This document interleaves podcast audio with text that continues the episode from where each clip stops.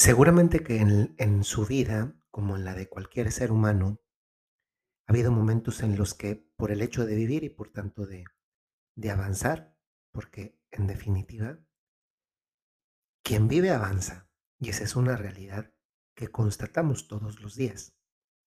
Avanzamos en el tiempo, avanzamos en que las situaciones tal vez ya no son las mismas que antes, para bien o para mal.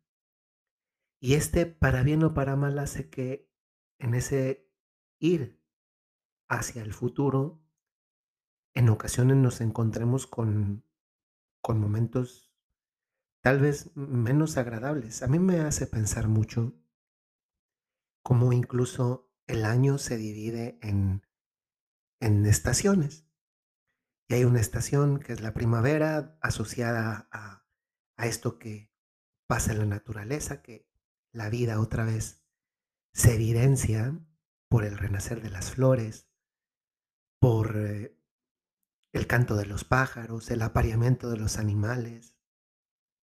Y podríamos asociar a esa estación pues también una primavera de nuestra vida. De hecho, cuando usamos una expresión como esta, diciendo la primavera, casi siempre se piensa, cuando se alude a ella, que es con la, la mejor temporada cuando la aplicamos también a la vida humana. Pero luego también está ese tiempo del, del verano, donde pues todavía la vida eh, se, se hace notar, pero no, no es tan evidente como sucede en la primavera. En el otoño, pues las hojas comienzan a caer de los árboles, el clima muchas veces también cambia y en diciembre todo eso es pues todavía más notorio. A veces en nuestra vida, que es este transcurrir, este avanzar, este ir hacia adelante, porque eso es vivir, caminar, pues nos encontramos que independientemente del, momento preciso en el que nos encontremos, en este momento de nuestra vida, posiblemente en el pasado o en este momento las estamos viviendo o las podríamos vivir en el futuro, pues también llegan las tempestades. Y quisiera recordar un pasaje que a mí me ha ayudado mucho mm, recordar, que es el pasaje de la tempestad calmada por parte de Jesús. Jesús, no voy a leer el pasaje porque no es, no es como las, los podcasts del domingo, ¿no? que son sobre el Evangelio del domingo. En este caso simplemente lo uso como inspiración para, para tener este podcast, quizá de una manera más, más meditada, más que más que una reflexión, más una meditación, que también nos hace bien de vez en cuando. ¿eh? Y es, me llama la atención que ese pasaje de la tempestad calmada comienza por una invitación de Jesús. Jesús les dice a sus discípulos, vamos al otro lado del lago. Es decir, es Él el que les mueve a ir a otro lugar. A veces también nos pasa a nosotros que de alguna manera interiormente Jesús nos hace movernos de ahí de donde estábamos con una cierta comodidad. Y cuando salimos de esa comodidad, sobre todo porque somos interpelados, también es una manera de avanzar. A veces es una manera de avanzar eh, activa, porque hay una manera de avanzar porque soy llevado por la corriente. Pero hay otra manera de avanzar que es cuando yo voluntariamente meto en, en acto mis, mi, mi propia capacidad de decisión, mi voluntad, y avanzo porque desde dentro me sentí interpelado, experimenté, por así decir, una invitación como esta de Jesús en el pasaje de la tempestad calmada, que es Él el que les dice, vamos al otro lado del lago. Pues en nuestro caso puede ser al otro lado de, del momento de la vida en el que nos encontramos y eso se llama en definitiva avanzar. El Evangelio cuenta que los discípulos dejaron a la gente, llevaron a Jesús en la barca y qué otras barcas le acompañaban. Primero, dejaron a la gente. Dejar, pues significa, en cierta forma, desprenderme. Y muchas veces también nosotros en ese avanzar en la vida tenemos que desprendernos, pues a veces de personas. ¿Cuánta gente cambia de casa, de residencia, por necesidad de trabajo? Yo conozco muchas personas que les ha sucedido así. Y, y qué difícil, ¿eh? porque cuando ya estábamos desarrollando lazos de amistad o como se dice, echando raíces, de repente tenemos que cambiarnos a otro lugar y comenzar otra vez de nuevo. Y si eso es difícil para, para un adulto, ahora imagínense para los niños o los jóvenes que están aprendiendo a, a, a desarrollar relaciones de amistad con otros. Dejar también puede ser a veces incluso dejar desprenderse de personas en el sentido de que hemos perdido a alguien. Yo estos días, se los digo con mucha sinceridad, se los comparto ya en este podcast, somos una especie de familia. Eh, Me han venido muchos momentos altamente emotivos de recordar a mi papá y, muchas veces me vienen ganas de llorar. Y, y cuando me vienen ganas, pues también dejo que las lágrimas fluyan porque pues sí extraño mucho a mi papá y, y Dios me bendijo con un padre maravilloso. No es el mejor padre, porque yo creo que el mejor padre no existe, así en genérico. Existe el que le echó las mejores ganas para ser el mejor papá de ti y vaya si el mío lo logró. Tengo una foto aquí a un lado y me emociona mucho recordarlo. A veces estos, esto te hace, te hace pensar en, en también qué pasa por el corazón de las personas que también han tenido que dejar un ser querido que se va porque fallece. Y últimamente también me ha tocado conocer casos de muchas personas que han tenido que dejar o dejar un- una posición porque se quedó alguien sin trabajo y pues eso vaya si supone dejar una cierta seguridad laboral y en consecuencia económica. Yo no sé para ustedes qué pueda significar este dejar, porque a veces también las tormentas vienen por aquí, pero luego dice que llevaron a Jesús en la barca. Es decir, es verdad que estas, este dejar no es lo mismo si Jesús va contigo que si Jesús no va contigo.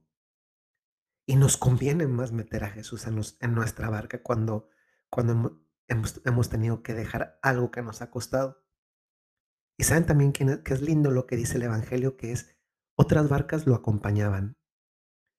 Eh, Muchas veces ni nos damos cuenta, ni lo valoramos y ni lo agradecemos, que en nuestra vida hay otras barquitas que van de nuestro lado, que nos hacen experimentar que no estamos solos, que nos dan palabras de aliento, de ánimo, de confirmación.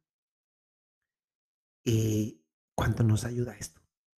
Pues resulta que en el viaje en la barca, ya que estaban ahí los discípulos y Jesús, Jesús, pues seguramente cansado como después de un trabajo grandísimo, pues se queda dormido. Y esto es lindo también pensarlo, ¿eh? porque a mí me hace, digo, Él es Dios, Él no necesita estrictamente descansar cuando, cuando eh, en la persona de Jesús viendo aquí en la tierra, dado que era Dios, pero también era hombre, en cuanto hombre necesitaba el descanso, porque en cuanto hombre también era susceptible del cansancio. Pero ahora como Dios, eh, como Dios estrictamente hablando, pues Dios no se puede cansar, pero en cuanto hombre, porque también Jesús era hombre, entonces sí. Y a mí eso me hace pensar en cuántas, cuántas veces nosotros nos quejamos de nuestro cansancio, lo cual puede ser que es legítimo. Yo esta semana he tenido una semana de verdad bien, bien difícil por trabajo, donde tal vez he tenido que dormir poco y, el cuerpo lo, ha resentido, eh, donde se acumula cada vez más trabajo, en, lugar de disminuir por mucho que le trate de aventajar, aumenta. Y si uno se cansa, pero ¿saben qué pensaba el otro día? Pensaba, pues, ¿qué pasaría si, si Dios se cansara? Se cansara en el sentido de verdad de decir, híjole, ya me duele la cabeza, ya no aguanto. O ya me falta dormir, tengo que dormir. Imagínense a Dios dormido y tantos de nosotros con necesidades. Pero afortunadamente no sucede así. Pero este, este dormirse de Jesús también aplica a nuestra vida, porque aquí sucede algo a continuación.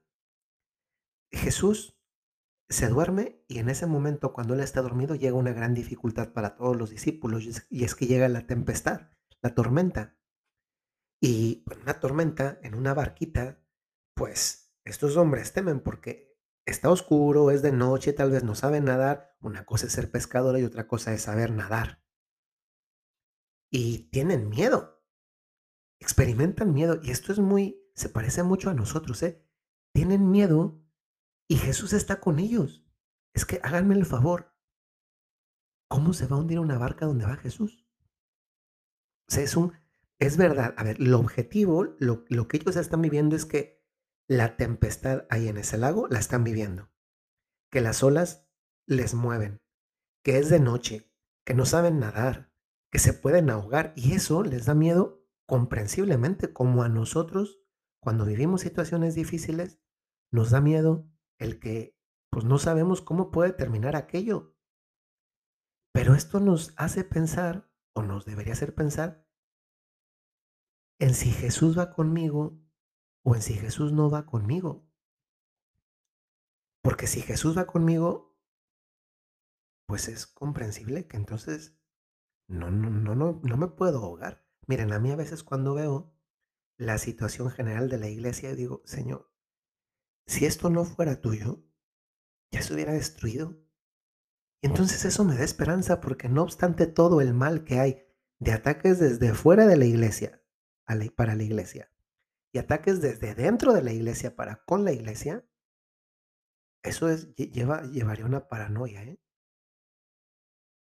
Y entonces yo recuerdo, esto es de Jesús, el primer interesado en que el primer interesado en que esa barca no se hunda es Jesús, porque Él va allí. En nuestra vida, el primer interesado en que nuestra vida no se hunda es Jesús.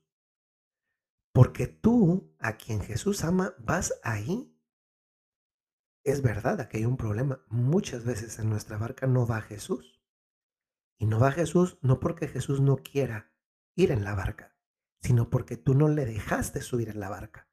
Esto me lleva a preguntar en este momento de la reflexión, de la meditación, ¿en la barca de tu vida va Jesús? Porque quien ha vivido una tormenta con Jesús, ¿sabes qué es lo único que, que logra? Acumular experiencia. Y esta experiencia se transforma en algo que es confianza, abandono. Jesús va conmigo. Pero si yo he vivido las tormentas sin Jesús, bueno, eso sí está más, más complicado. Porque entonces no estamos incluyendo al buen Dios como parte de quien nos va a ayudar a conseguir algo tan necesario en la vida de toda persona como es la calma. La experiencia, incluso en medio de las tormentas, va haciendo con el paso del tiempo como un proceso de maduración a que tengamos calma. No obstante la tormenta, porque a veces la calma viene después de que termina la tormenta. Pero también se puede tener calma en medio de la tormenta y es cuando se ha adquirido experiencia.